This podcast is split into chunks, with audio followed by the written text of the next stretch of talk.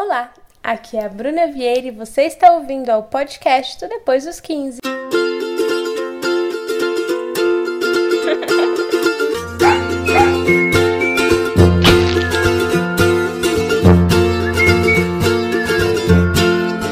e aí, galera, estamos de volta. Eu e quem? Oi. Tá tímida? É, eu nunca sei como falar oi. Acontece, amiga. No date também é assim? Hum, Não, né? veremos. Bom, Vou fazer mistério. um pequeno spoiler do nosso episódio de hoje, que é quarentena. Carente em casa. Pois bem, a gente não esperava, não estava nos nossos planos. Aposto que ninguém pulou as ondinhas pensando que passaria tanto tempo dentro de casa. Mas cá estamos nós, sobreviventes. No mês, nem sei mais que mês a gente tá, é o que? Setembro. Então, muita coisa aconteceu desde o começo do ano e ao mesmo tempo nada aconteceu. Parece que estamos todos presos em março. Minha última lembrança muito boa é em março, não sei vocês. Mas hoje a gente quer falar um pouquinho sobre como o período de isolamento social refletiu na nossa vida social, principalmente amorosa. Quem viu essa sugestão de tema foi uma seguidora minha lá no Instagram. Sempre antes de gravar, eu deixo aberto o box para sugestões. Então, se você ainda não me segue, esse é o momento de participar, sugerindo o nosso próximo tema do próximo episódio. Confesso para vocês que eu passei a virada e eu desejei sucesso no trabalho, em primeiro lugar, mas segundo, um amor, não um amor eterno, mas um amor que me fizesse fazer lou pequenas loucuras. Não falar grandes loucuras, que chega de grandes loucuras. Pequenas loucuras, daquelas que você, sei lá, vai de uma cidade para outra assim, ai que saudade de você e vai. Ou, sei lá, eu queria viver uma aventura, sabe? Um romance de verão, um romance de 2020. Porque parece que é um ano que combina com romance. Mas você chegou a pedir isso mesmo? Mentalizar? amiga, porque 2019 foi um ano que eu trabalhei muito e eu obtive sucesso nas coisas que eu me dediquei. E eu queria muito que fosse um ano de trabalho, porque foi um ano de recomeço pra mim, de voltar pra São Paulo. Mas aí eu falei, beleza, peguei aqui a minha raiz, plantei aqui a minha semente, nasceu, apartamento, vida nova. Agora é o momento de olhar pro mundo à minha volta e entender as coisas que eu quero viver agora, sabe? Não só relacionado a trabalho ou a vida financeira. Dar mais oportunidades, me dar esse tempo de sair e conhecer as pessoas, que foi uma coisa que eu não fiz tanto assim em 2019. Aí chegou 2020, uma pandemia, tem que ficar em casa. Então, adiei alguns planos, alguns crushes estão em modo espera. é, e é isso. Fim do episódio. Mas então você não esperava começar a namorar nesse ano, né? Não era uma coisa tipo assim, ah, eu. Eu não vou falar que não nem que sim, mas se sim, talvez não e não, talvez sim. Eu não sabia que isso, tipo, você tinha pensado nisso, sabe? Porque é, no meu caso é uma coisa que eu quero, mas eu não sei se eu pensei na virada, não. Não, mas eu não tô falando de namorar, tipo, de ter um laço ou um vínculo com alguém. Eu tô falando de sentir algo por alguém, me apaixonar. Porque tem esse olhar, né? Se a gente tá num momento de vida que a gente tá focado no trabalho, acontece, óbvio, às vezes o destino é assim, mas você não coloca energia naquilo. E 2019 não foi o ano que eu coloquei energia em relacionamento. Foi total de trabalho. E aí eu pensei, beleza, 2020 eu quero que seja um ano que eu faça coisas novas, que eu vá para lugares que eu não costumo ir para conhecer pessoas novas, porque isso também abre muito a cabeça da gente. E eu que escrevo, eu sinto que eu fico muito inspirada quando eu conheço pessoas muito diferentes de mim, que trazem algo novo pra mesa, sabe? Quando você senta e conversa. No meu grupo de amigos, eu tenho pessoas que são muito parecidas comigo. Eu queria, pra parte de relacionamento, conviver com pessoas diferentes e ver como é viver com essas pessoas e conviver com elas. Então, esse era o meu não o meu grande objetivo, mas era algo que eu queria começar a fazer.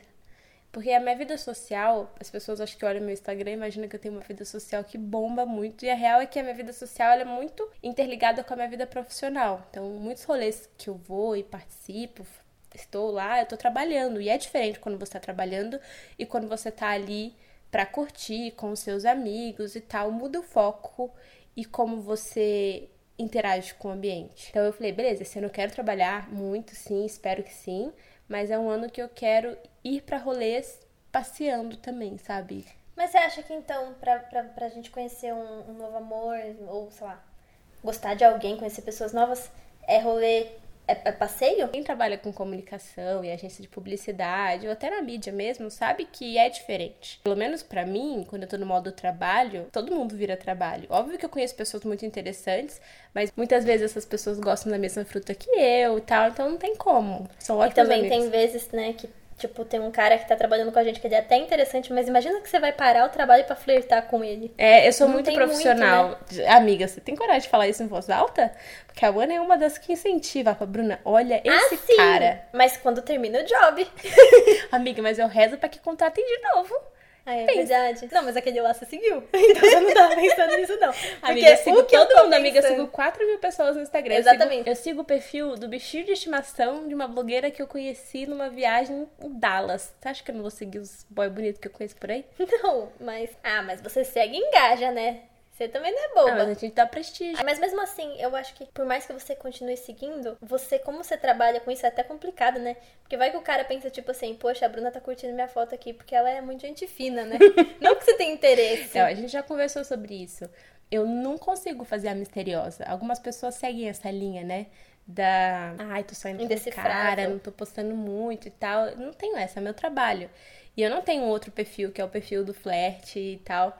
Então, é como se eu estivesse indo pro escritório, sentei, abri meu computador, tô lá trabalhando. Mas no meu caso é diferente. Eu faço de casa, abro stories e faço conteúdo, às vezes sobre a minha vida, às vezes sobre produtos que eu tô testando e tal ou sobre livros, enfim. Então, uma coisa que é muito complexa pra mim é, às vezes comecei a conversar com um cara, não fluiu a conversa, a gente tipo parou de se falar. E aí de repente esse cara tá assistindo meus stories e ele sabe a idade da minha avó, que a minha avó fez aniversário, ele sabe que a minha cachorrinha tá com não sei o que na, na, na patinha, mas são uma coisas Nossa, é muito muito louco pesso- é muito pessoal.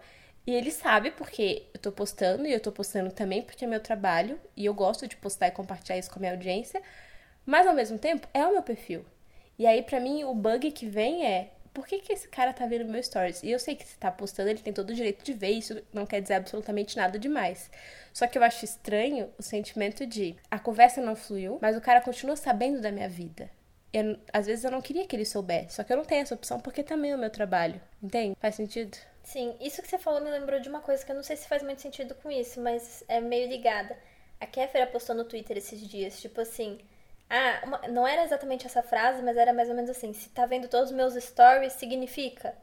Deu um Significa- monte de gente deu Eu respondi, retweet. você viu? Não, não vi o que, que Eu você respondi, respondeu. eu falei, significa que a pessoa tá em casa entediada. Não acredito que você respondeu isso. Porque eu, por exemplo, agora eu assisto muito mais stories das outras pessoas. Às vezes eu tô lá escovando o dente, eu ponho o celular na pia assim, deixo passando, eu vou lá. E às vezes eu nem tô olhando de fato pro celular, mas os stories estão passando e a vida que segue. Mas eu entendo o sentimento dela, principalmente porque talvez ela passe pela mesma situação. De um cara que ela começou a conversar e aí não fluiu, ele, ele continua assistindo e aí aquilo dá uma esperança, às vezes, de que quer dizer algo. E não quer, né? Quer dizer que ele paga a internet, que ele tem o celular e que ele te segue. Enfim, Por isso que eu falo, eu gosto de quem interage, né? Quem interage, quem responde aos seus stories e manda. Mas é que daí a gente cai no problema, porque se tá interagindo, tem interesse. Se não tá interagindo, não tem interesse. Ah, não sei, eu não interajo tanto assim com o conteúdo das pessoas, tipo, que eu tô Você não interage com o do conteúdo dos caras que você tá afim? Né, fala, Manda foguinhos, velho. Eu interajo. É que normalmente eu, eu gosto dos misteriosos, que são low profile e não postam muito. Mas daí quando eles postam, postam sei lá, uma luz da Mas não é janela nada ali- muito legal, honestamente. É difícil, é difícil ser hétero gostar de homem, porque eles não têm um conteúdo muito criativo. Mas mesmo não sendo muito legal, tipo... Você não, você não tem vontade, mesmo que não ia venha... falar né? besteira, o quê?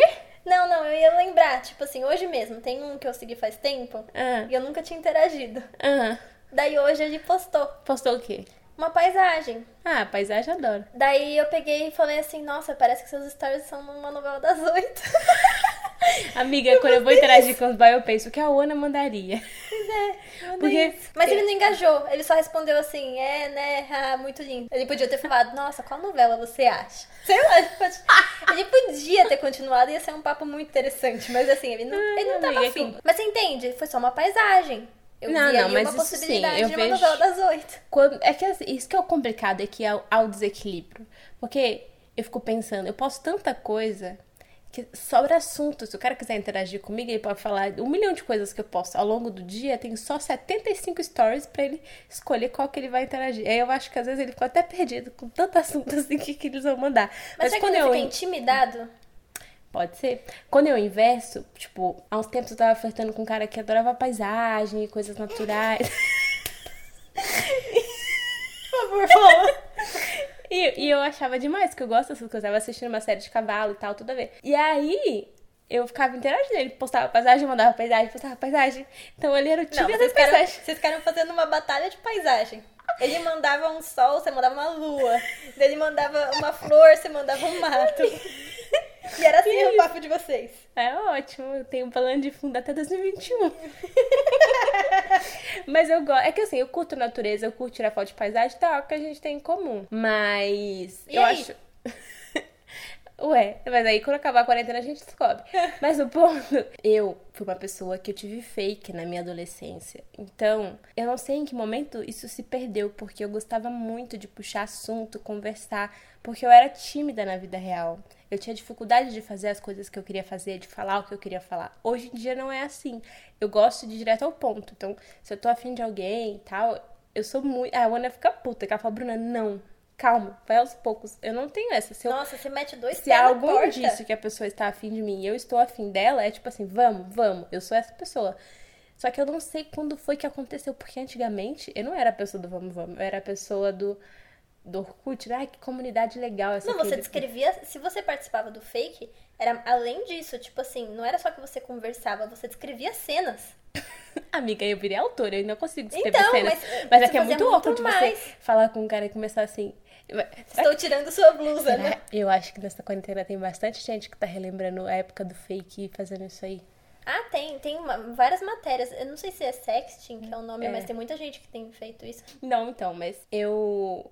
Eu acho que um pouco de experiência de vida e tal, e até tempo mesmo na adolescência, eu tinha muito mais tempo disponível e livre pra fazer isso. Então eu via de uma forma diferente. Hoje, que eu sei como é bom viver as coisas ao vivo, sair e tal, e conhecer a pessoa e me surpreender positivamente ou negativamente, mas isso é muito bom. Só que esse é um momento que a gente não pode viver isso. Então, eu não quero me encorajar a criar expectativas de que eu vou viver isso logo, nas próximas semanas, mas ao mesmo tempo eu não vejo tanta graça em viver de outra forma, entendeu? Mas e aí? Porque, tipo assim, eu também, eu não quero me encorajar, mas eu não quero perder essa vontade de. de... Ah, amiga, mas é, é cíclico. Por isso que eu Daqui fico ano que vem, caçando. quando, quando você tiver Você entende? volta tudo. Fica tranquila. Não, mas você entende que. tipo, É, é- a- o meu começo é igual o seu. Eu também não quero ter expectativa, eu não quero engajar muito numa conversa, sendo que eu não vou pegar e depois no final da conversa marcar de sair. Porque não, eu não estou saindo, eu continuo em isolamento. Por mais que as pessoas estejam saindo, eu não estou saindo. E ponto final. Mas o que acontece? Que mesmo assim, eu puxo o papo. Vários papinhos, pequenos papinhos. Por quê? Porque eu tenho vontade de sentir aquele negocinho, aquele negocinho na barriga. Mesmo que eu não engaje a conversa até o final, até esse ponto que eu também não quero chegar de ter que sair, porque eu não vou sair. Mas eu não consigo Amiga, parar mas de o problema pra mim papo. é que eu não sinto esse negocinho na barriga. Eu só sinto vontade de. Assim, preguiça. Mas então você não tá carente.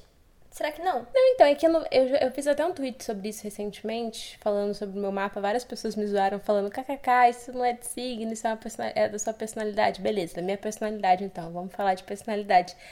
Eu sou uma pessoa que eu tenho dificuldade em ter amizades ou relacionamentos superficiais. Então, pra mim é, ou a pessoa tá pronta pra ter uma Casar. conversa muito profunda sobre vida, passado, sentimento, alma, espírito, sei lá, coisas profundas que você só conversa com quem você tem muita intimidade, ou a pessoa não tá na minha vida.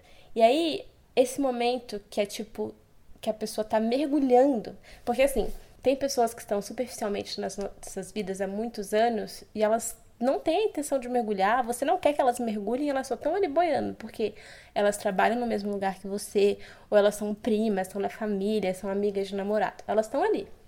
E você sabe que por diferentes motivos elas vão continuar, beleza. Eu não tenho tantas pessoas assim na minha vida, porque eu trabalho de casa, os meus pais, eles não são daqui, então eles têm alguns amigos, mas não são muitos amigos em Atibaia.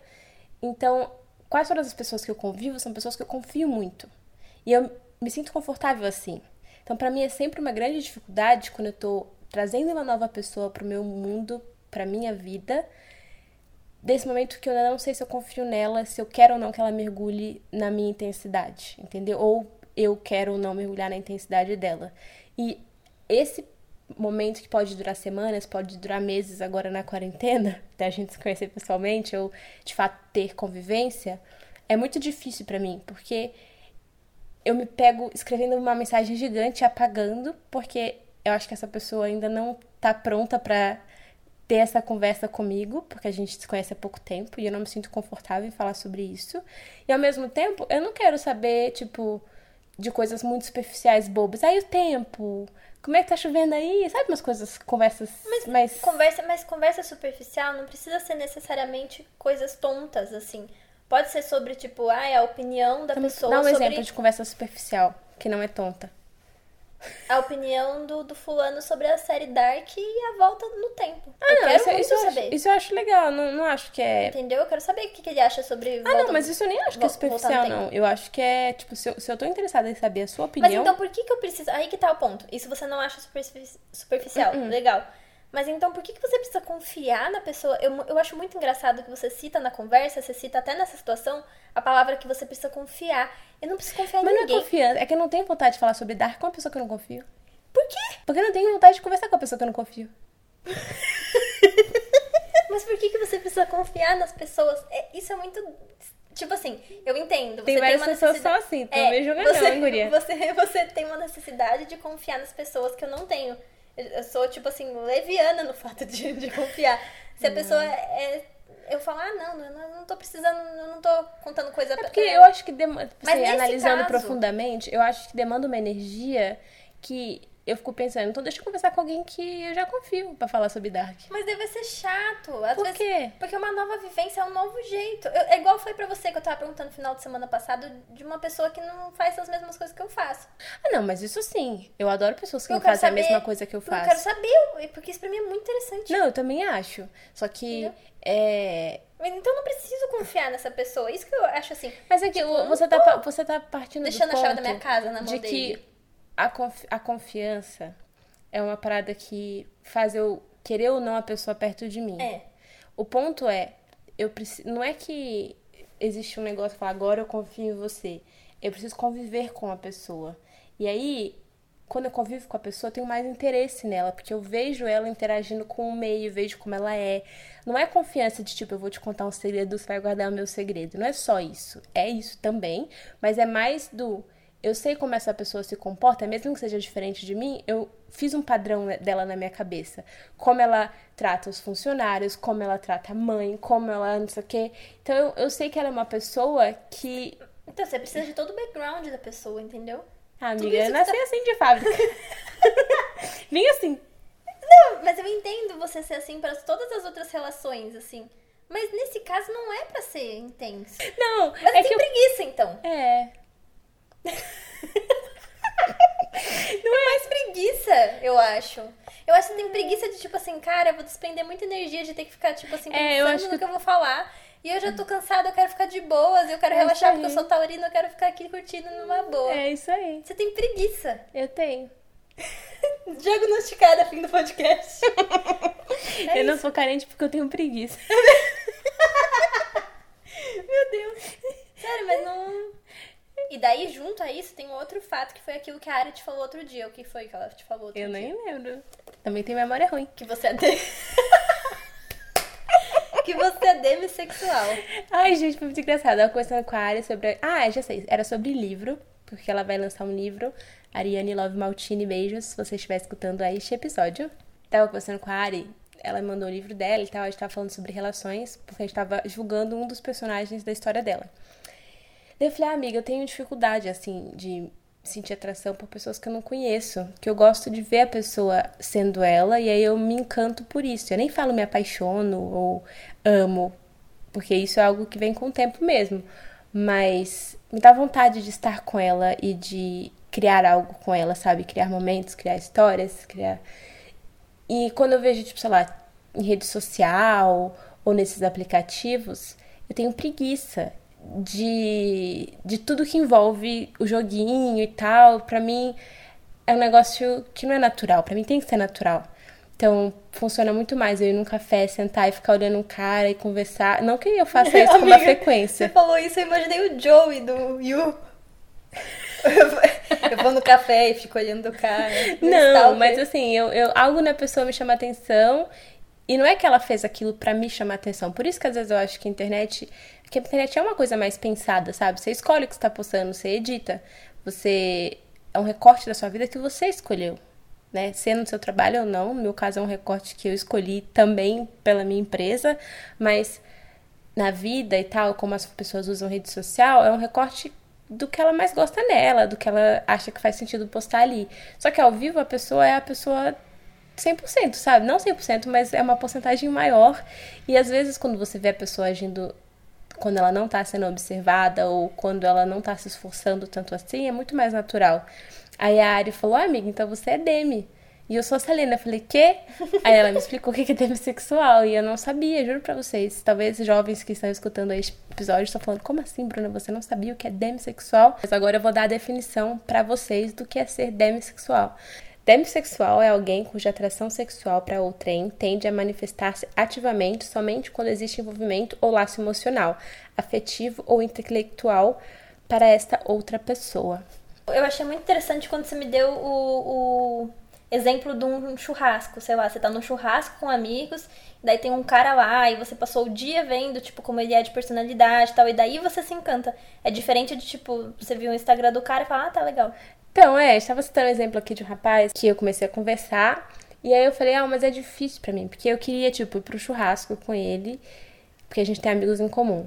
Ver ele interagindo com as pessoas, sei lá, ver como é a risada dele, ou ver como ele conta a história, como ele fala das pessoas como ele joga vôlei, não sei. E aí falar, putz, esse cara é legal. E aí eu ia sentir vontade de fato de interagir com ele. Na internet, eu vejo umas fotos posadas. E eu não sei se porque eu trabalho com isso e eu já tô muito exposta a isso o tempo inteiro.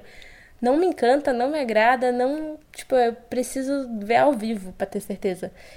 E é uma, uma das coisas do demissexual, né? Então talvez. Eu ia falar aqui que teve uns, uns lancinhos seus que foram fomentados assim pelo Instagram. Mas eu lembrei que, tipo, você já conhecia eles antes, né? Tipo, ou Então, você... é amigo de amigo. Porque, assim, querendo ou não, quando tem o background de um amigo, tipo, ah, esse menino é super legal, super gente fina. Tudo bem que às vezes alguns amigos me meteram em roubadas assim, ó.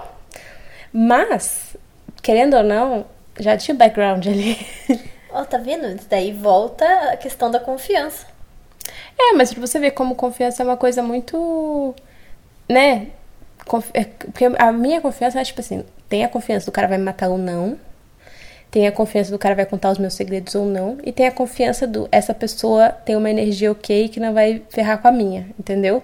Então são níveis de confiança e tal, porque isso é uma coisa que cada vez eu acredito mais, assim, as pessoas que a gente escolhe conviver e se abrir e fazer parte da nossa vida mesmo, encostar na gente, tal, essas pessoas têm energia e essa energia influencia na nossa. Tipo, é, gera uma reação, a forma que a pessoa enxerga o mundo, a forma que a pessoa reage às coisas que acontecem com ela, a gente está exposto a isso e isso influencia na nossa vida.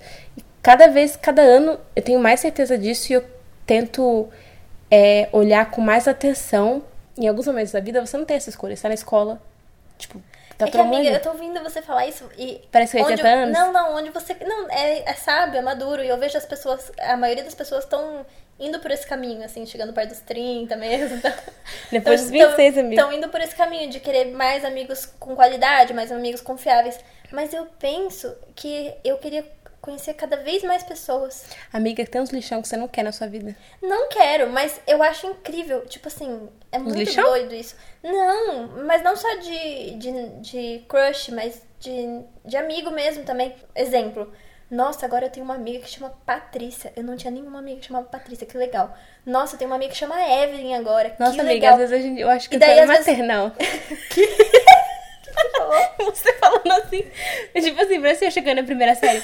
Mãe, você não vai acreditar. Na minha sala tem uma Bárbara. Não, amiga, eu acho incrível. Eu acho incrível. Eu fico pensando assim, Nossa, eu não tenho uma amiga que chama Samara. Será que um dia eu vou ter uma amiga que chama. Porque eu, eu quero o mais possível, eu acho muito incrível. Eu, eu quero conhecer mais pessoas e é- eu tenho muita Não, vontade. eu também entendeu? tenho vontade de conhecer as pessoas, porque eu acho que tem muitas Mas tá pessoas que legais. Mas o ponto é que chega um ponto que você quer tanto conhecer outras pessoas que você. É melhor não conhecer nenhuma Samara do que conhecer uma Samara escrota. É eu prefiro continuar achando que Samara é a menina do poço.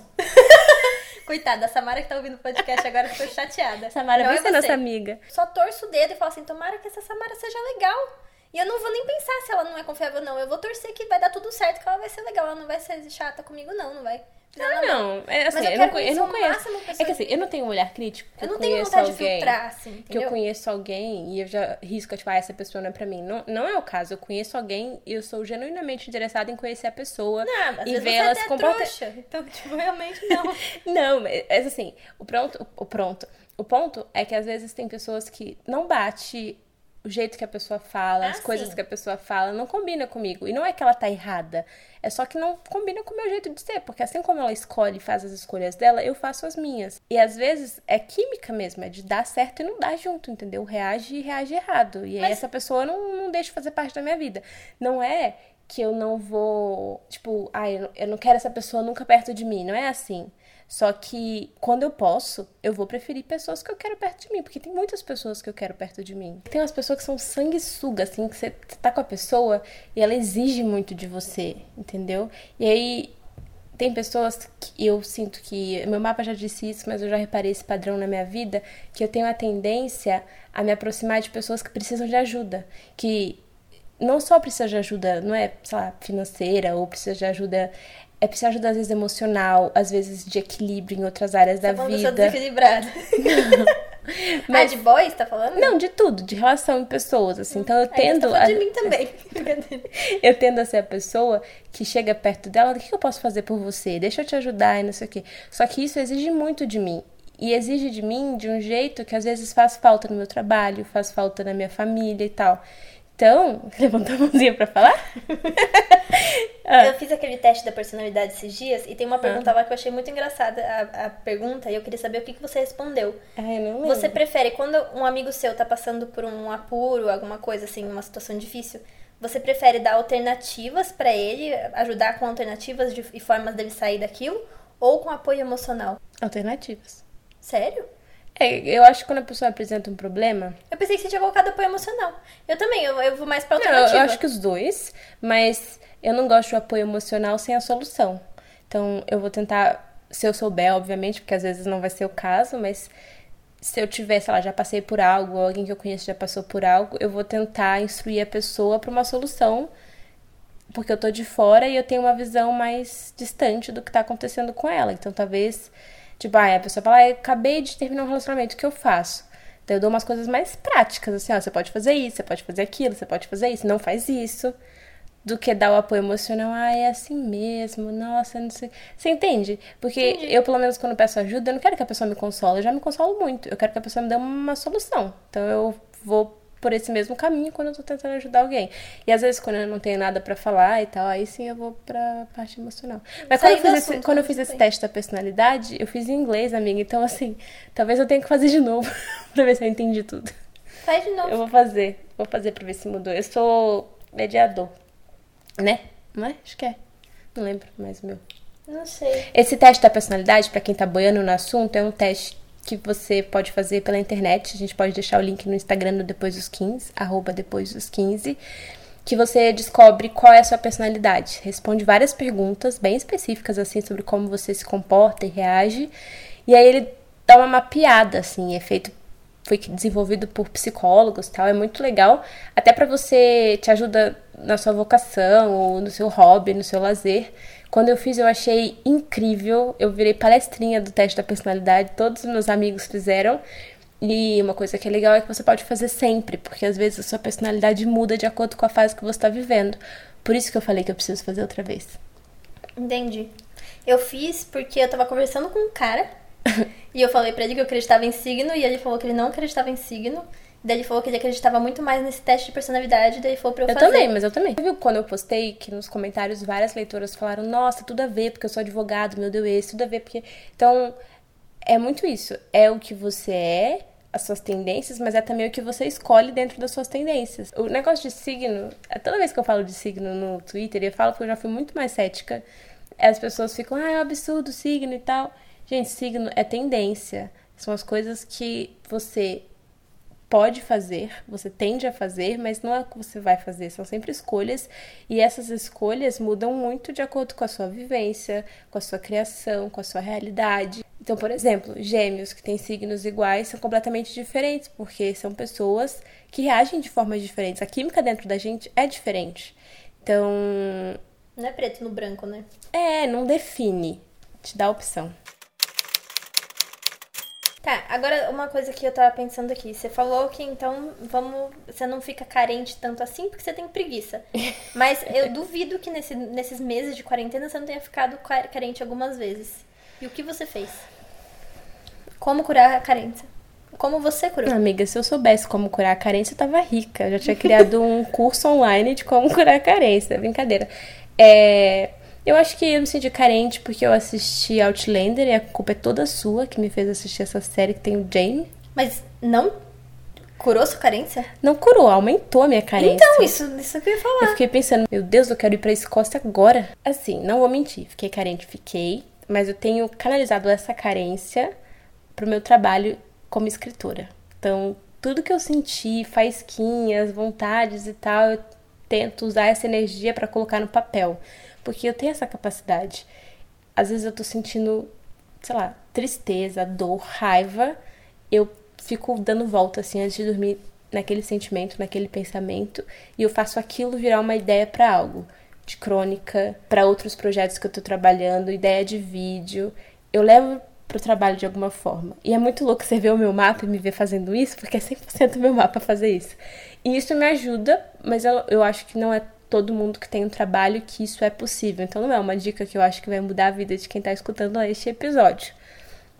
Mas se fosse para montar um manual de como lidar com a carência na quarentena, eu diria que seria resgatando contatinhos antigos que você deixou de lado porque não tinha tempo, ou não tinha interesse, não tinha vontade. Mas aí você vai conversar, conversar, conversar, conversar, conversar, conversar. E é isso. É, amiga. Mas você continua meio carente. Ah, mas é que eu acho que conversar, se você tá conversando com alguém que fala sobre assuntos que você gosta, por exemplo, tô assistindo uma série, essa pessoa tá assistindo a série comigo, a gente tem aquele assunto para comentar. É muito mais. Eu tava pensando nisso esses dias, que eu sou fascinada por ir com os boys que eu tô saindo no cinema ou assistir filme em casa e colocá-los para assistir meus filmes favoritos e eu fico olhando pra cara deles para ver como eles vão reagir às cenas. tipo assim, eu sei a cena que vai estar tá ali porque eu já assisti aquele filme. Quero ver se ele vai chorar, se ele vai rir, se ele vai. Porque eu acho muito legal as pessoas sentindo emoções. E meus filmes favoritos despertam emoções. Então eu quero ver se a pessoa entendeu, se ela sentiu aquilo, se aquilo foi. É... se aquilo desencadeou algo nela, entendeu? E aí eu acho que nesse período de isolamento dá para fazer isso. Combinar, eu já fiz isso com um contatinho. Ah, me fala aí seu filme favorito, me manda seus 10 filmes favoritos. Aí eu assisti os filmes favoritos da pessoa e a pessoa assistiu os meus filmes favoritos e depois a gente comentou sobre, sabe? Tipo, ah, Tem gente que vê filme no mesmo momento também, né? Mas isso que você falou de resgatar contatos antigos também tem que tomar cuidado, né? Porque às vezes, tipo, se você tava adormecido aquele contato, é porque você não tinha tanto interesse. Então você meio que usar não, essa mas pessoa... momento de vida, amiga, tem contato que você perde, tipo assim, você tá no terceiro ano da escola, tem um contatinho lá da sua escola, aí você mudou de escola foi pra faculdade. Aí, pô, distanciou, você tá vivendo outra realidade, você foi pra faculdade e aquele contatinho ficou lá, sei lá, na cidade de vocês. Às vezes se distanciou por momento de vida. A questão da pandemia é que tá todo mundo vivendo, quase todo mundo, tem uns aí que estão saindo, mas muitas pessoas estão vivendo a mesma coisa. Isso, apesar de ser algo que nos separa fisicamente, é algo que nos une. Então, por exemplo, eu voltei a morar com os meus pais aqui em Atibaia. É o maior período desde a minha adolescência que eu passei perto dos meus pais direto. E isso é algo que as pessoas estão enfrentando ao mesmo tempo. Então, sei lá, já é um assunto que você pode falar com a pessoa e falar sobre como ela está sentindo e ver como ela reage. Então, eu tenho uma relação ok com os meus pais, uma briguinha ali, uma outra, assim, claro, normal, mas quando eu compartilho sobre a minha experiência de morar com os meus pais, você já tem uma leitura muito de como eu interajo com as pessoas e com a minha família, como é a minha relação com eles. Isso diz algo. Não é a mesma coisa que você conviver com a pessoa na casa, que é o que eu acho que é o que realmente é bom para você observar a pessoa, mas já é um ponto de partida, melhor do que nada, melhor do que ficar falando sobre a série, só a série, entendeu? Já é algo que une, tipo, o que, que a gente tem em comum agora? Ah, sei lá, nós dois começamos a fazer home office depois da pandemia. Como tá sendo isso? Ele tem dicas para passar por essa fase de um jeito mais de boa? Ele tá gostando? Ele tá odiando? Dá pra você pegar as coisas, usar isso a seu favor nas conversas. Mas eu, o que eu tava falando de resgatar contatos antigos, que você não acha meio que, tipo, você tá meio que usando a pessoa? Eu, eu penso, tipo assim, tem um, um, cara que eu converso com ele, eu tô conversando muito com ele. É um dos que eu mais converso, assim, no, no meu dia. Porque eu não preciso nem falar oi. Eu pego, solto um assunto e a gente fala algumas coisas, depois a gente retoma o assunto e, ah, eu gosto. e é ótimo. Só que eu já beijei ele, e daí eu fico. E eu não tenho não interesse. Foi bom, amiga? Ah, não muito. Eu não tenho tanto interesse em ficar com ele de novo. Agora é mais como amigo mesmo. Ah, mas, eu... você deixa claro que é como amigo ou você ilude? Como que você quer que eu fale isso? Ué, pelo tom da conversa. Mas eu não falo nada de amoroso, não. Ah, mas... então é só amizade mesmo. Mas a gente fica conversando, tipo, o dia inteiro, sabe? Tipo. Não, mas entende, eu tenho medo de estar iludindo às vezes. Porque foi exatamente isso. Foi não, amiga, eu já vi, resgatei. já vi suas conversas. Você tá na sua veia iludir. Você é gêmeos. eu sei disso, eu já Meu amiga, eu sei. Você ilude. Mas. E, eu tenho medo de, de tacar um migo, falar assim, oi migo, pra ele, sendo, que eu não chamo ele de migo, ser É, muito não precisa doloroso. mandar o inimigo. É, eu acho que pelo tom da conversa, ou até, tipo, talvez escolher falar, ah, tô tão carente, tô conversando com tal. fu-". Tipo assim, deixar claro a posição da pessoa na sua Mas isso, vida. e se eu machucar ele fazendo isso, entendeu? Eu queria fazer isso. Não, mas dá pra fazer aos pouquinhos ver como ele reage. Como? Assim, começa um assunto, começa um assunto, tipo, putz, fui na casa da Bruna e tal, a gente tava falando, nossa, eu tô doida pra sair em São Paulo pra ficar, sei lá, alguma coisa assim. Você não acha que é muito quebrar o coração dele se ele tiver com alguma expectativa em relação a mim? Ah, amiga, eu, eu sou, eu sou dois, dois pés na porta. Mas eu acho que é melhor você ser honesta do que você ficar alimentando uma esperança no, no cara.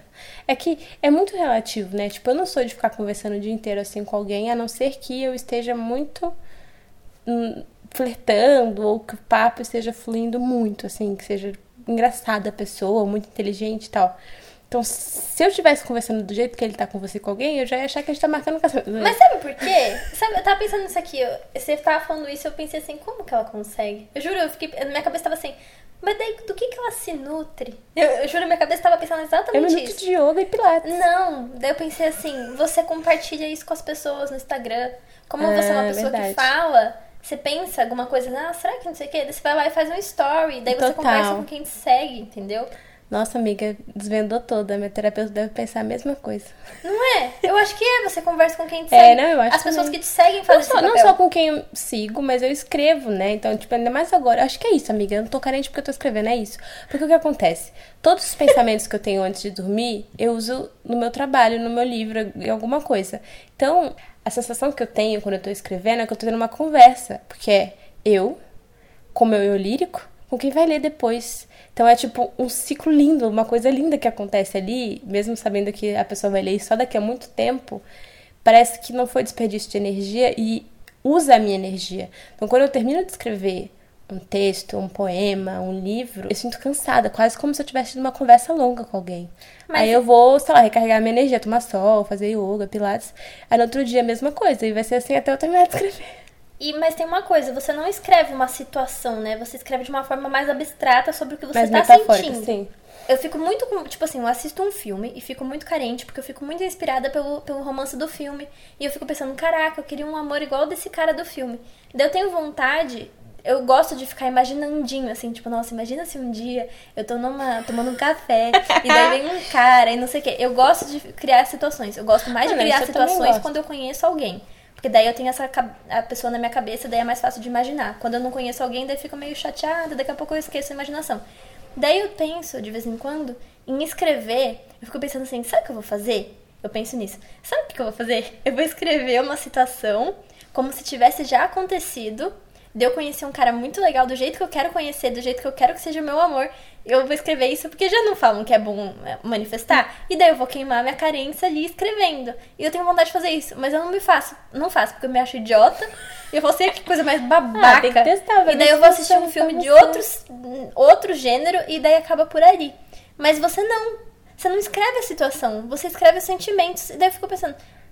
E a é. situação? Você não tem vontade de escrever a situação?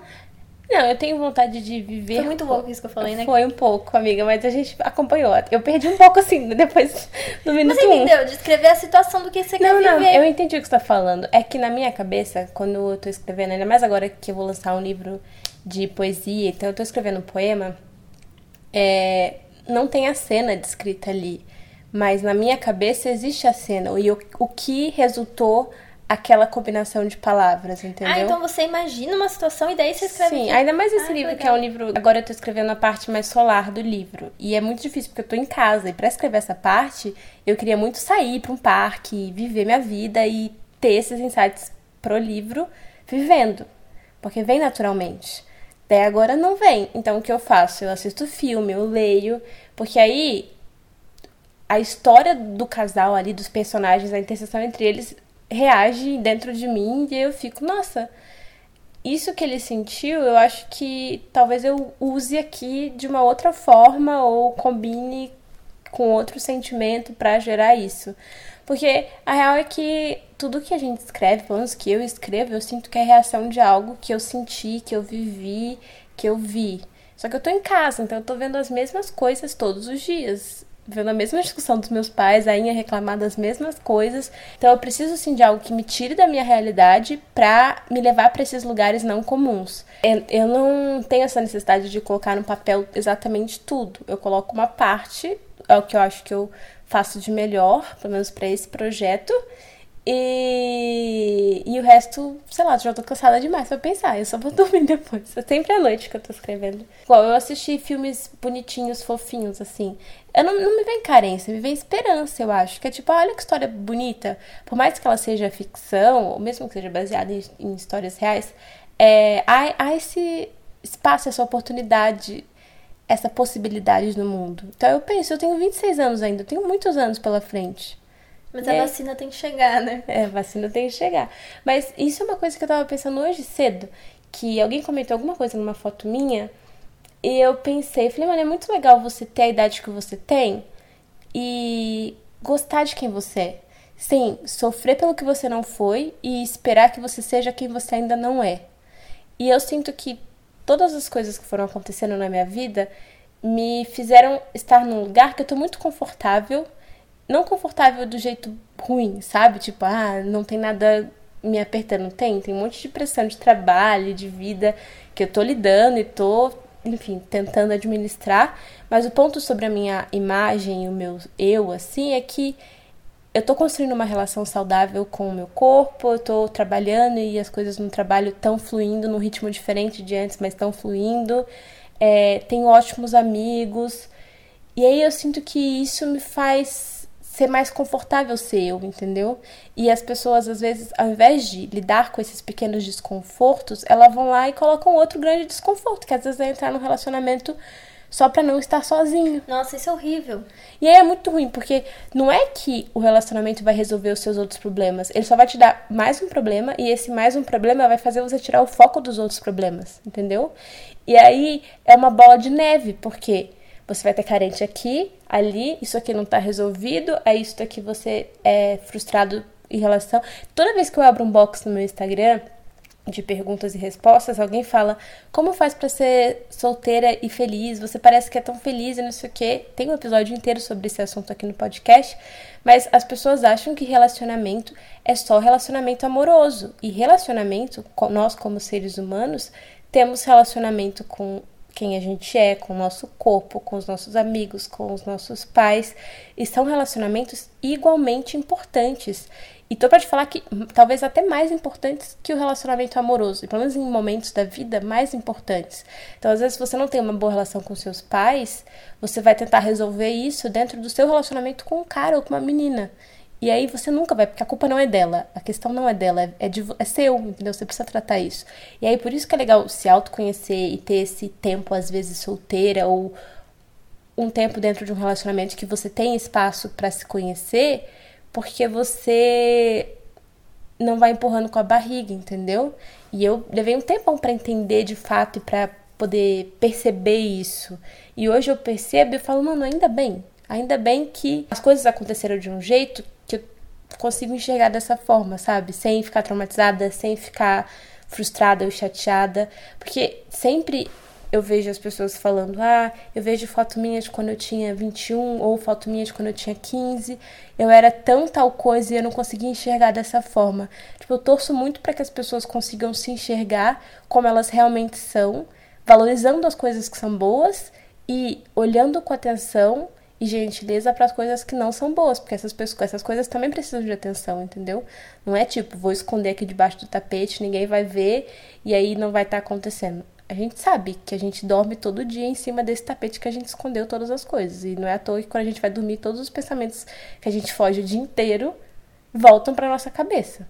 Então, cada pessoa que está escutando esse episódio sabe o que é o pensamento que vem antes de dormir todas as noites. Então, muitas vezes são essas questões que a gente precisa trabalhar e, e falar com as outras pessoas, falar na terapia, escrever sobre, pensar mais, mas não só pensar tipo, preciso achar um jeito de ignorar isso, preciso achar um jeito de ignorar isso. É, preciso achar um jeito de entender por que eu sinto isso, por que, que isso ainda faz parte da minha vida e aí fazer algo a respeito, sabe? E aí a carência vem porque a gente pensa, ah, beleza, nosso corpo tem necessidades, a gente principalmente mulher, acha que não, mas sim, tem necessidade. O nosso ciclo tá ali todo mês e a gente, cada fase dele, nós tem processos acontecendo dentro da gente e é importante a gente ver isso acontecer, perceber e fazer algo a respeito. Se conhecer, mas sem projetar no relacionamento ou no outro cara X aí, porque às vezes a gente esbarra com os caras que, que você olha de fora, você fala, gente, o que eu vi nesse cara? O que, que ele tem demais? Não tem nada demais. É só você colocando um holofote gigante nele para ele parecer muito mais interessante do que ele realmente é, sendo que o holofote deveria estar para você. Então, o que, que você acha que quem tá solteira durante a quarentena pode fazer para com o tempo, com esse tempo de carência da quarentena, quem não tá saindo, né? Então, eu acho que cada pessoa conhece ou deveria conhecer seu próprio limite, sabe? Tipo, o limite, ah, beleza, eu moro sozinha, tô sozinha há seis meses, preciso ter um contato com outro ser humano para não enlouquecer. E esse limite é muito único e muito particular de cada pessoa. Então não adianta que eu falar, ah, quando você começar a pensar em tal coisa, aí você. Não, é seu, você se conhece, você sabe da sua história, da sua vivência e tudo mais. O que eu faço e o que funciona para mim, porque eu me conheço, é canalizar isso em algo que eu sinta que surgiu a partir da minha carência, a partir de algo que eu senti. Quando eu olho e vejo uma página preenchida com algo que era um pensamento só meu e que agora tá ali no formato é algo, mesmo que não seja algo na minha mão, tá ali dentro do computador, isso me preenche. Agora, o que te preenche, o que, como você supera essa carência, pode ser aprendendo algo novo, pode ser conversando com uma amiga, pode ser instalando o Tinder e conversando com várias pessoas ao mesmo tempo. Tem que testar, tem que experimentar e ver o que funciona para você. Não é o que é mais bonito para as outras pessoas, porque tem essa diferença. Às vezes a gente é meio vaidoso sim e quer fazer as coisas que os outros vão achar que é bonito. Então, tipo, ah, eu vou falar para as minhas amigas que eu instalei o Tinder e tô conversando com 10 caras. Beleza, você se sentiu bem fazendo isso? Tipo, no final do dia, o, o balanço geral foi, putz, achei mó legal conversar com 10 pessoas. Show! Agora, se você tá achando legal falar para as outras pessoas que você conversou com 10 pessoas, talvez não adiante nada, entendeu? Você só tá gastando sua energia numa parada que não é para você. E aí, o que eu falei no outro episódio da, da pandemia é a gente está se conhecendo mais do que nunca. Porque acaba que quando a gente está com outras pessoas, as pessoas são intervalos de quem a gente é. Então, tem alguém ali perto de você, aquela pessoa dá um pause no seu pensamento porque você está ouvindo o que ela está falando. E eu percebo isso até quando a Ana tá aqui. E eu fico um pouco menos irritante comigo mesma, porque quando eu tô sozinha, eu fico mais exigente, mais chata, mais irritada com as coisas que eu tô fazendo. Agora, quando tem mais alguém, parece que você divide um pouco. O que, você acha disso? Então, é a interseção ali daqueles pensamentos. Enfim, eu acho que cada um tem que descobrir onde essa energia vai ser mais bem usada. Pode ser na ponta do seu dedo, pode ser página de um livro, pode ser no aplicativo, pode ser ligando para alguém. O importante é descobrir uma forma. Lembra que esse podcast tinha quadros? Esse episódio terá fake news, que é um boato que a gente vai concordar ou não. Eu ouvi por aí as pessoas falando: "Ah, quando acabar a pandemia, as coisas vão voltar a ser como era antes, o relacionamento vai ser igual". E honestamente, eu não sei se eu concordo completamente. Eu acho que é algo que a gente vai descobrir de fato ano que vem, quando a vacina sair mas acho que nesse período, pelo menos eu sinto que eu mudei. Passaram-se muitos meses e foram meses que, apesar de estar em casa, eu sinto que o meu olhar para o mundo mudou e o meu olhar para a atitude das pessoas também. Então, eu não acho que um relacionamento que parou vai voltar exatamente do mesmo lugar, porque a gente mudou, sabe? Coisas aconteceram na nossa vida e não dá para criar essa expectativa de que as coisas mudaram da mesma velocidade para você e pro cara que tá, ou pra menina que tá lá em outro lugar, porque ela viveu uma outra realidade. Onde ela passou o isolamento? Ela perdeu o emprego? Ela perdeu alguém? É... Enfim, coisas que aconteceram com ela ou com ele transformam um pouco a vida da pessoa e ela vai voltar diferente disso. Acho que todos nós voltaremos diferentes. Então, não dá para pensar que vai ser um relacionamento igual, que vai continuar de onde parou. Eu acho que vai ser um momento de redescoberta, sabe? De entender o que a pessoa se tornou, o que ela priorizou. Acho que isso de prioridade é muito real, assim. Então eu priorizo muito a minha família e nesse período de isolamento priorizei ainda mais. E eu vou valorizar ainda mais pessoas que também priorizam a família. Então, um cara inconsequente que tá indo nas raves, saindo, usando droga, lá, eu vou olhar e vou falar assim, tipo, não tem nada a ver comigo. Se antes já não tinha, agora menos ainda, porque eu vi como ele reagiu e como ele escolheu passar o isolamento social dele. Indicações. Temos boas indicações para você essa semana. Eu tenho feito tantas leituras legais nesse isolamento social. Conversando com a minha editora, ela me passou uma lista de livros que ela acha que eu deveria ler e eu comprei alguns, outros eu já tinha. Esse livro chama Ciranda das Mulheres Sábias, da Clarissa Pincola. Ela é uma psicanalista e ela trabalhou com muitas pessoas pós-guerra lidando com traumas. E ela se especializou nessa parte feminina, assim, como o nosso corpo, o nosso ciclo e a nossa história, como isso interfere nas nossas escolhas de todos os dias. Você sabe que eu amo metáfora e essa autora, para mim, eu acho que das autoras que eu já li, ela é a que mais usa metáfora para explicar coisas que a gente já sente, que a gente já viveu, que a gente já viveu alguma mulher da nossa vida enfrentando. E nesse livro ela fala principalmente sobre mulheres mais velhas, sabe? Sobre como a gente precisa ter um olhar para essas mulheres de admiração e entender as personalidades delas. Esse livro me fez olhar até para os contos de fadas mesmo, sabe? Porque ela faz uma análise mais profunda dos contos de fadas e dos arquétipos que existem nos contos de fadas que nós crescemos escutando e como eles estão presentes na nossa vida muito mais do que a gente imagina. Então, por exemplo, ela cita uma história que o príncipe vem e salva. E todas as histórias que a gente pensa assim, tipo conto de fada, é assim: o príncipe vem salva a mocinha, ela fica feliz com ele para sempre. Só que aí ela começa a explicar: antes do príncipe chegar, a princesa sempre encontra uma velha sábia. E a gente cresceu enxergando essa velha sábia como uma vilã, não é? Só que uma muitas bruxa, vezes essa velha sábia, bruxa, ela vem com a informação porque ela já viveu tudo aquilo. E por ela já ter vivido tudo aquilo, ela entrega a informação de acordo com a vivência dela e a menina jovem tem que interpretar aquilo para viver aquela situação.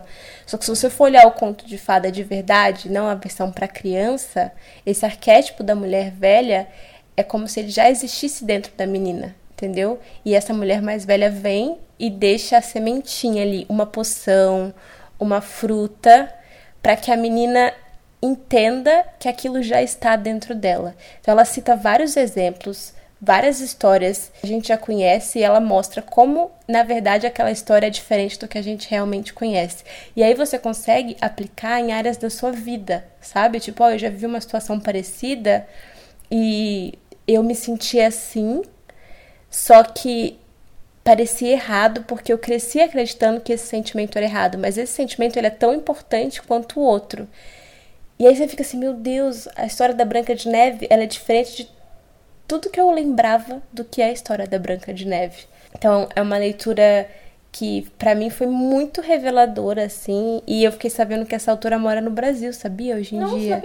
Aí várias leitoras falaram: imagina se um dia você a conhece, deixa chegar a vacina que a gente tenta fazer esse encontro acontecer.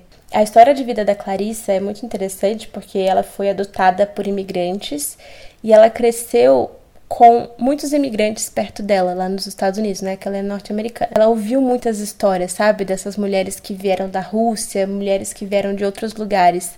Então, ela cresceu nesse ambiente ouvindo histórias, mitos, e ela coloca muito isso do que ela aprendeu na faculdade de psicologia, das histórias que ela ouviu e como tudo está interligado. Então, é meio que o casamento das histórias que a gente escuta das nossas avós ou nos contos de fadas com a parte da psicologia, que é como isso interfere na nossa vida hoje como mulher, sabe? Então é um negócio de descoberta, que são coisas que a gente já ouviu, mas que a gente ainda não tinha prestado atenção dessa forma. Muito legal, e é um livro pequenininho, diferente de Mulheres que Correm com os Lobos, que é um livro que tem essas histórias também, mas É muito mais né? complexo. Esse é quase um convite, assim, é um, é um spoiler do que é Mulheres que Correm com os Lobos. A gente tava falando de fogo agora há pouco, e eu vou dar uma dica pra você que tá ouvindo esse episódio, que está com fogo, vá gastá-lo fazendo uma aula lá no perfil que Bruna Come, que é um outro Instagram que eu tenho, que eu falo principalmente de comida, mas também de gastar energia, de gastar essa comida. Eu aproveitei esse período de isolamento social para convidar alguns profissionais que me davam aula ou que eu tenho acesso graças ao meu perfil, ao meu trabalho, para proporcionar essas aulas para vocês também. Tem aula de pilates, tem aula de yoga, tem aula de HIIT, box, um pouquinho de tudo. São treinos rápidos para iniciantes, então todo mundo pode fazer, tudo de graça. Tá no Instagram, é só criar uma conta no Instagram e para você conseguir participar, comentar e tal. Então, espero que ajude. Eu tenho recebido mensagens de pessoas falando: "Nossa, eu tava parada e os treinos estão me ajudando". E é legal você ver alguém conhecido. Eu, pelo menos, às vezes eu fico desmotivada só de escutar a voz do meu professor que me dava aula antes, eu já me sinto meio que tendo uma rotina. E talvez a minha voz, que você está acostumado a ouvir o podcast, ou o canal do YouTube, ou no Instagram, seja essa referência para você. Você vai sofrer junto comigo nos treinos, mas eu juro que depois é bom. Peça da vez. Nossa, é até engraçado falar peça da vez na quarentena, porque a gente tá em casa, né? A peça da vez é o quê? O pijama. Mas não, eu vou falar de uma calça, que é uma calça que eu gosto muito, porque ela é confortável, boa pra ficar em casa, boa pra sair também, que é a calça jogger, que é aquela calça que tem um elástico embaixo e que ela é bem folgadinha. Então ela tem elástico embaixo no tornozelo e elástico na cintura. E ela é folgadinha, é um tecido molinho, fresquinho. Eu usei uma hoje, que é da C&A, cor caramelo, que é bem a cor do meu cabelo, assim. E eu percebi, olhando no padrão, ou tem um moletom, ou, quer dizer, dá pra ter moletom jogger, né? Que é um, um formato, um recorte de calça. Mas esse formato de moletom eu acho muito estiloso, porque como ele é apertadinho no tornozelo, você coloca com tênis, fica lindo. E fica mais fácil de você achar esse modelo de calça sabendo o nome, porque eu não sabia. Jogger é J-O-G-G-E-R, né? Jogger. Então, quando você for fazer compras online, que eu acho que muitas pessoas, quando vão fazer compras, fazem online agora, busca por esse termo, essa palavra, que é uma palavra em inglês, mas para você descobrir calças ainda mais confortáveis, porque jeans faz tempo que eu não vejo na quarentena. Inclusive não fechou o meu. Hoje eu tentei usar o meu jeans, que é o jeans que eu usei ano passado todos os dias, ele não fechou. Quer dizer, fechar fechou, mas ficou muito apertado. Eu não aguentei ficar dois minutos com ele para tirar uma foto. Eu já falei, chega, cadê o meu jogger? Cadê? App do momento, nossa, app a gente tem dicas para dar, porque eu fiquei bastante tempo no celular. E um dos aplicativos que eu mais usei para editar minhas fotos e até vídeos, porque ele é muito completo, é o Prequel, Prequel, que é um aplicativo de edição muito profissional, tem opção paga e opção gratuita, mas é completo, tem filtro, sei lá, lança uma tendência de filtro quando você entra no Prequel já tem. Eles até atualizaram agora, tá com um formatinho diferente, mais moderno ainda. Mas tem tudo, gente. Tem como fazer sombra, tem como colocar brilho, tem como colocar. E é bom que você põe não só na foto, mas no vídeo, né? Dá pra você colocar Uhum. esses efeitos em vídeos até de um minuto. E dá pra você misturar. Então você coloca filtro e efeito. É bem completo. É um dos aplicativos que eu mais estou usando para editar meu conteúdo. Às vezes vocês perguntam: "Ah, como você fez esse vídeo?" 80% das vezes é no Prequel. Primeira vez que é aquele momento no episódio que eu falo sobre algo que eu vivi pela primeira vez. Gente, a primeira vez que teve mesmo nessa quarentena foi eu vir pra Atibaia e ficar mais de um mês, ou quer dizer, mais de três semanas, que é o meu recorde. Era o meu recorde, agora é seis meses. E muita gente voltou, né, pra casa dos pais ou pro interior, não só dos pais, mas da família, para passar esse período de isolamento. E é uma relação complicada, porque você tá em outro momento de vida, você estava acostumada com outro tipo de liberdade e agora você tem que lidar com coisas que você lidava na adolescência e talvez você já tinha até acostumado, só que agora você é outra pessoa e aí as coisas te incomodam de um jeito diferente. Não só você, mas às vezes também a relação de outras pessoas na sua casa, sabe?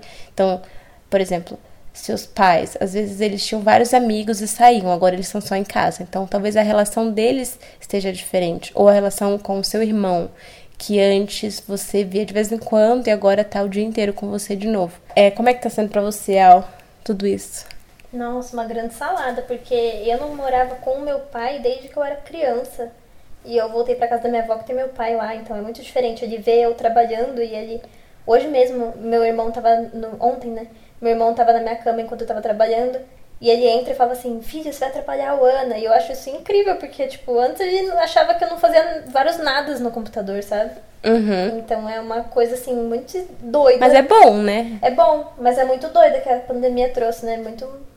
É, eu acho que é um, um, uma coisa que é difícil entender que a gente tá carente, que a gente tá triste, mas que as pessoas que estão na nossa casa também estão. Porque a gente tende a olhar assim, ah, eu tô sozinha, eu tô enfrentando isso, mas às vezes os nossos pais, os nossos primos, os nossos tios também estão enfrentando e eles enfrentam do jeito deles, que é diferente do nosso.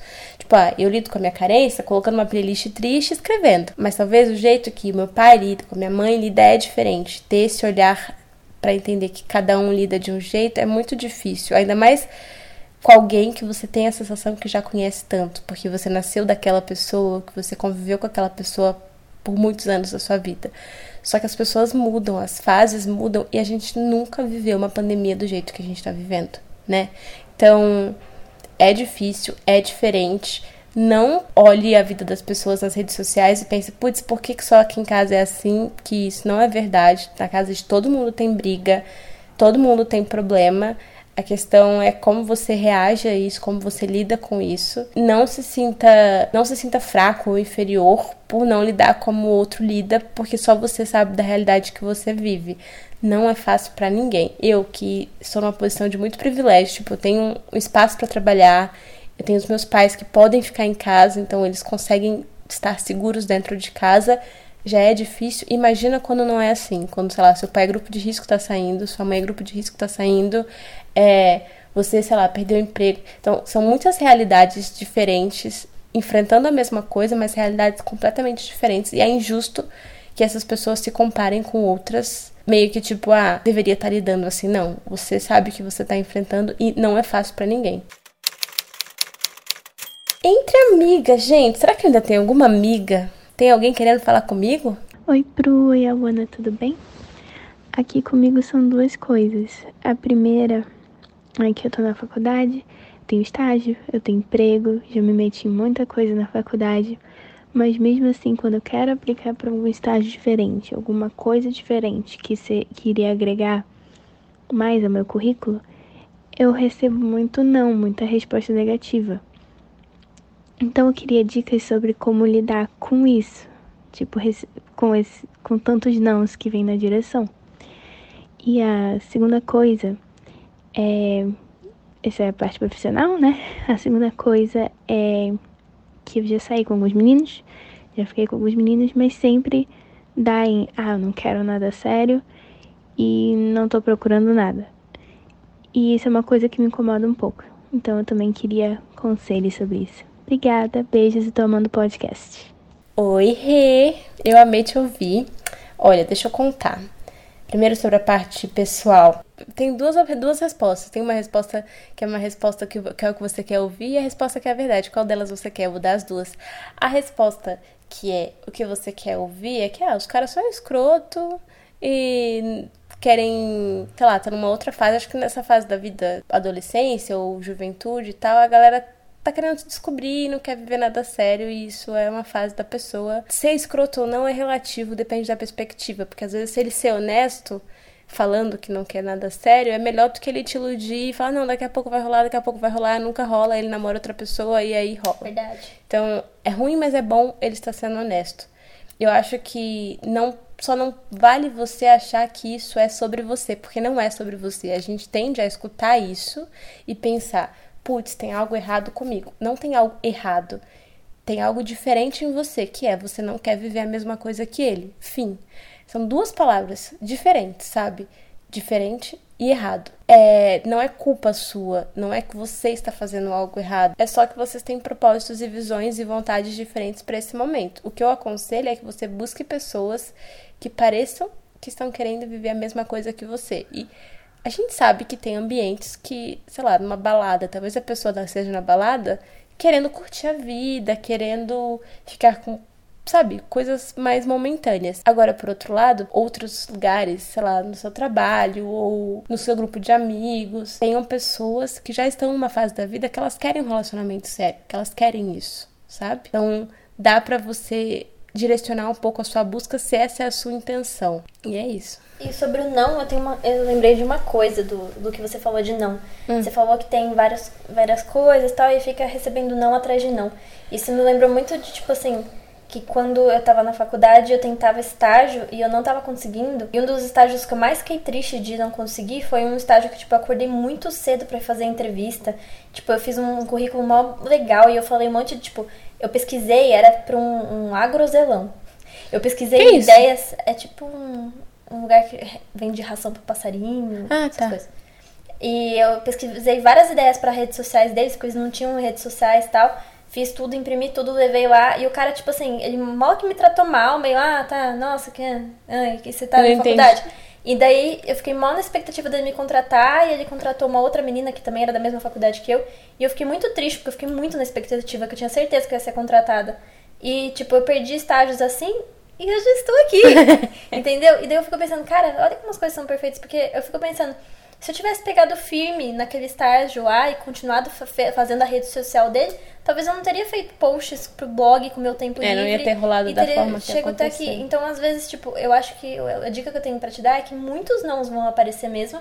E você vai ficar triste mesmo, mas não tem muito o que fazer. Depois de um tempo, o que você pode fazer, é, se você pode e tem essa grana, é continuar investindo no seu conhecimento pra você ter mais capacidade cada vez mais e, e esse sim chegar. Mas esses nãos que te perderam, tipo, eles perderam uma profissional que você sabe do valor que é, né? E- e É, é isso. que eu acho que às vezes o- não, ele é muito difícil de ouvir em todas as situações. Não, a gente foge do não, né? Tipo, a gente tem medo na negação, mas a real é que o não é também um- direcionamento maior, sabe? Às vezes você pode usar a energia desse não pra ir num sentido um pouco diferente. Não é que você tenha que mudar de área, ah, não tá dando certo essa, mas fazer de novo de um outro jeito. Entendeu? Porque aqui você já tem um não. E ainda eu acho que é melhor ter um não do que não ter nada. Então, se você tá recebendo vários nãos, é porque você tá tentando. E só de você estar tentando, já é algo que você está fazendo. Então, você tá na frente de muitas pessoas, sabe? Que não estão nem tentando. Isso, de certa forma, eu acho que é um conforto. Porque às vezes o não vem com uma vontade de desistir. Mas eu acho que o não, ele tem que vir mais, tipo, por que, que não deu, por que, que não funcionou aqui? O que eu posso fazer diferente pra funcionar ali? Será que eu não tô tentando do mesmo jeito várias vezes e por isso que eu tô recebendo não várias vezes? Como eu posso usar uma característica, falando profissionalmente, né? Uma característica minha, tipo, ah, faz uma listinha das coisas que você manda muito bem, que são o seu diferencial, e foca nessas coisas, apresenta essas coisas de uma forma diferente pro cara, ou pro profissional. O cara ficou na minha cabeça, o, o, o Pra- cara pras dessa história. que- É, não, mas para as pessoas mesmo. Porque a gente olha muito em volta e fala assim: ah, eu quero ser tão bom quanto Fulano. Só que às vezes você é muito bom do seu jeito. E aí, ao invés de olhar quão bom você é fazendo tal coisa, você meio que normaliza aquela coisa. Tipo, ah, não, isso aqui eu, eu faço mais ou menos. Pô, pega o que você faz muito bem e vende isso, sabe? E fala disso pras pessoas. Ou começa algo que você. Eu não sei qual área que ela falou que é. Ela não falou, né, da área dela. Não, não. Mas dependendo da sua área, porque eu sei que não é toda área que isso é possível. Mas faça algo e use esse algo para você ter um talvez. Talvez não consiga sim de cara. Mas só de você ter o, o, uma resposta um pouquinho diferente da que você teve antes, eu acho que isso já vai te dar uma energia diferente para você tentar de novo e tentar sempre. Porque não deixa o não te fazer tentar cada vez menos ou cada vez com menos empolgação. Porque eu acho que é aí que fica mais difícil ainda, sabe? E boa sorte para você. Um beijo. Oi meninas, meu nome é Brenda, eu falo de Betim, Minas Gerais, tenho 24 anos, amo os podcasts, tá? Adoro, vocês vão fazer muito mais. Eu adoro os conselhos que vocês dão. E hoje eu vim pedir a opinião de vocês sobre o impasse que eu tenho. Estou tendo. É, eu terminei um relacionamento que durou três anos. Nós terminamos faz um ano. E desde que nós terminamos, eu nunca mais me relacionei. Eu fiquei com alguém. Eu cheguei a sair com uma pessoa. É, e teve uma outra pessoa também que eu me senti atraída, mas acabou que não rolou nada porque a outra pessoa acho que não, não se sentia da mesma forma comigo. Enfim. É, mas neste um ano, apesar de eu ter me atraído por uma pessoa, eu não sinto a necessidade de ficar com alguém, de encontrar alguém, de sair com alguém, mesmo que seja só para dar uns beijos. e eu tô com um impasse porque é o seguinte: tem algumas pessoas ao meu redor que convivem comigo, colegas, primas, que falam: Nossa, Brenda, mas você já tá há tanto tempo sozinha, é, você não vai ficar com ninguém. E eu não sinto essa necessidade, sabe? É, depois que a gente terminou, que eu terminei esse meu namoro, que eu sofri muito, eu comecei a redescobrir algumas coisas e gostar muito mais da minha companhia.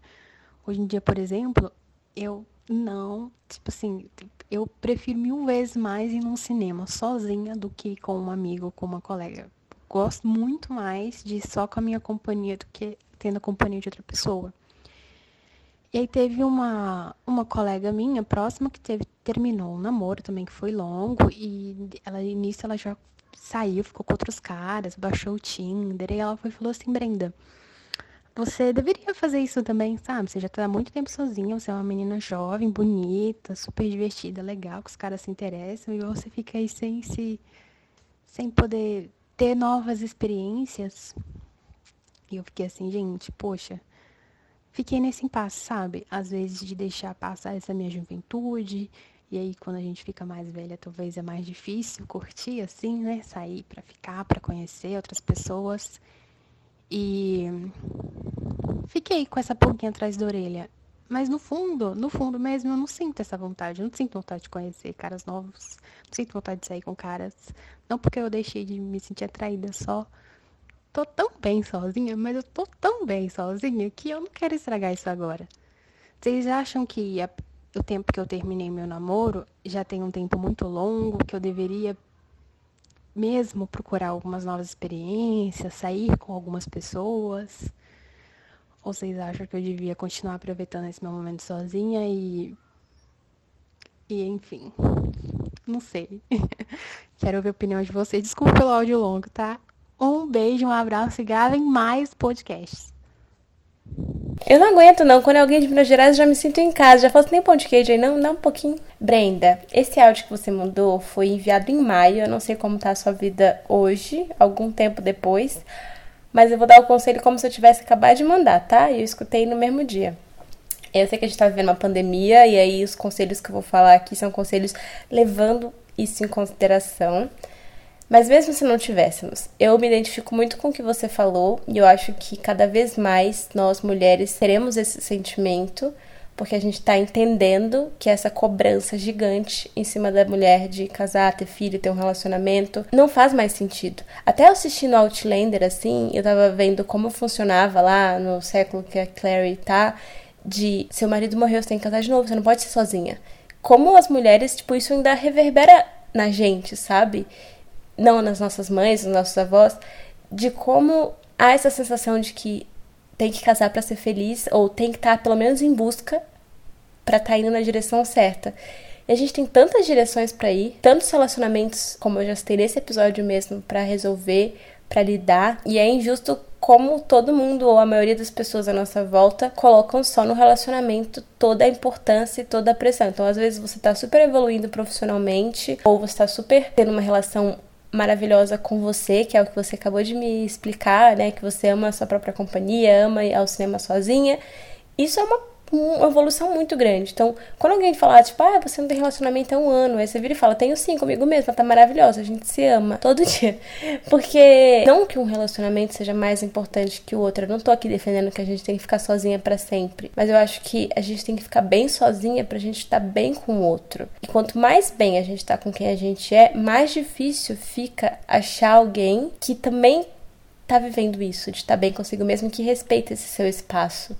E muitas vezes, quando você atinge esse nível de maturidade, de autoconhecimento, você não tem interesse por qualquer coisa. E eu me identifico muito com isso, porque eu não tô afim de uns papos furados, eu não tô afim de uns rolê. Beleza, vai ser bom, a gente vai transar, ou vai sair, vai beijar, vai ser bom. Mas não é minha vibe, não, não quero investir a minha energia nisso. Porque eu sei que eu tô vivendo uma fase da minha vida que eu tenho muita energia.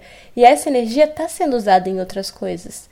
Então me preocupa quando você tá com essa energia presa dentro de você e está te fazendo mal. Que aí eu falo, menina, instala o Tinder, vai usar essa energia. Agora, se você sente que está usando essa energia de forma proveitosa para sua vida, não deixa comentários de outras pessoas criarem bichinhos na sua cabeça que vão te fazendo preocupar como se você tivesse errada, sabe? Isso é muito ruim. É, você tá bem e as pessoas criarem coisa. sentimento para que você não tá. Ah. Ela falou que tem receio, tipo assim, ai, ah, será que eu não tô aproveitando minha juventude? Gente, Daí depois eu quantos vou... ela falou que tem?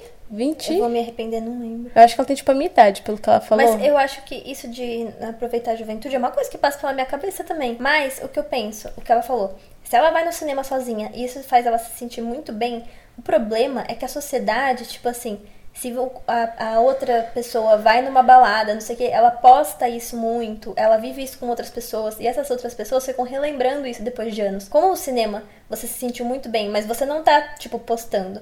Não tem outras pessoas falando, tá, não também. tem outras pessoas lembrando isso de você, tipo, nossa, aquele dia que você foi no cinema. Daí, às vezes, você se esquece que foi tão bom assim.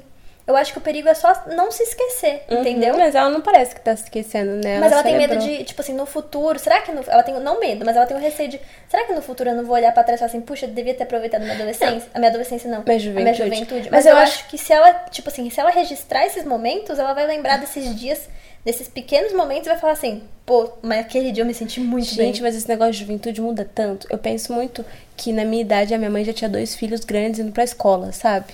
E a minha mãe, eu já olhava pra minha mãe falando, meu, é minha mãe. E eu ainda me sinto muito jovem, e eu acho que eu vou me sentir muito jovem por muito tempo. Falei disso também esses dias no Instagram, que quando eu tinha 18, 19 anos, que eu era muito infantil, porque eu gostava de roupa, sei lá, da Disney, e eu usava franjinha, as pessoas falavam, ah, você é muito infantil, parece que tem 15 anos.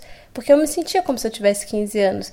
Hoje eu tenho 26 e eu curto, sei lá, usar uma roupa que talvez alguém usaria com 19. As pessoas tendem a datar. Tipo, se você tem essa idade, você tem que usar tal coisa. Gente, idade é muito relativa. O meu espírito tem uma idade o que eu vivo, o que eu sinto, a minha realidade, isso tudo é uma soma de várias coisas. Isso podia dar um episódio do podcast, eu acho. É verdade. Se você quer que isso vire um episódio, comenta. Acho que a gente pode falar mais sobre isso depois. Sim, mas é muito louco. Porque com 26 anos, e eu imagino que daqui a 10 anos, ter 36 anos vai ser uma outra coisa do que é ter 36 anos hoje. Total. Então, não coloque isso como mais uma pressão na sua cabeça, porque ao invés de te libertar, vai te deixar mais preocupada com esse assunto. Se você tem 24, 25, 26, 35, 45, você pensa, eu tenho 45, mas eu tenho toda a vivência e experiência que eu tive até aqui. E quando eu tiver mais, eu vou ter mais vivência ainda. A grande questão é: você está usando o seu tempo para fazer coisas que você sente que está crescendo, que está evoluindo como pessoa? Não quer dizer necessariamente sair com outras pessoas ou viver outras coisas. Eu admiro a sua capacidade de ir ao cinema sozinha e tal, porque eu não sou muito assim. Eu gosto de fazer coisas sozinha em casa, mas sair de casa sozinha para mim é um, é um passo. É... Isso desconsiderando a pandemia, tá? No geral. É um passo que eu tenho que me forçar a dar, porque depois que eu vou é legal, mas eu sempre tento buscar companhia para fazer as coisas comigo, nem que seja tipo de um amigo que que eu saio sempre e tal, mas eu gosto de fazer as coisas com as pessoas. E eu admiro muito quem consegue fazer as coisas sozinho, sabe? E sentir prazer e tal. Então isso já é um, acho que uma qualidade, uma capacidade sua muito legal e que é saudável para todas as pessoas. Uma coisa que eu me arrependo e que eu falo, mas isso eu falo de fases da vida.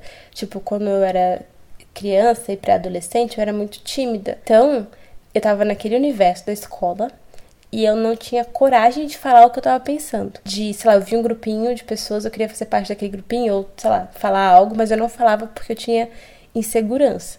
Então, se você se identifica com isso, aí sim eu acho que você precisa procurar ajuda, você, porque você quer falar, você não fala porque algo está te impedindo. Agora, se você não está falando porque você não tem nada a falar, ou porque você está falando sozinho, ou porque você está fazendo outra coisa, aí é diferente, entende? Então, quando eu falo, ah, eu queria voltar no tempo para ser adolescente de novo, para falar as coisas que eu queria ter dito.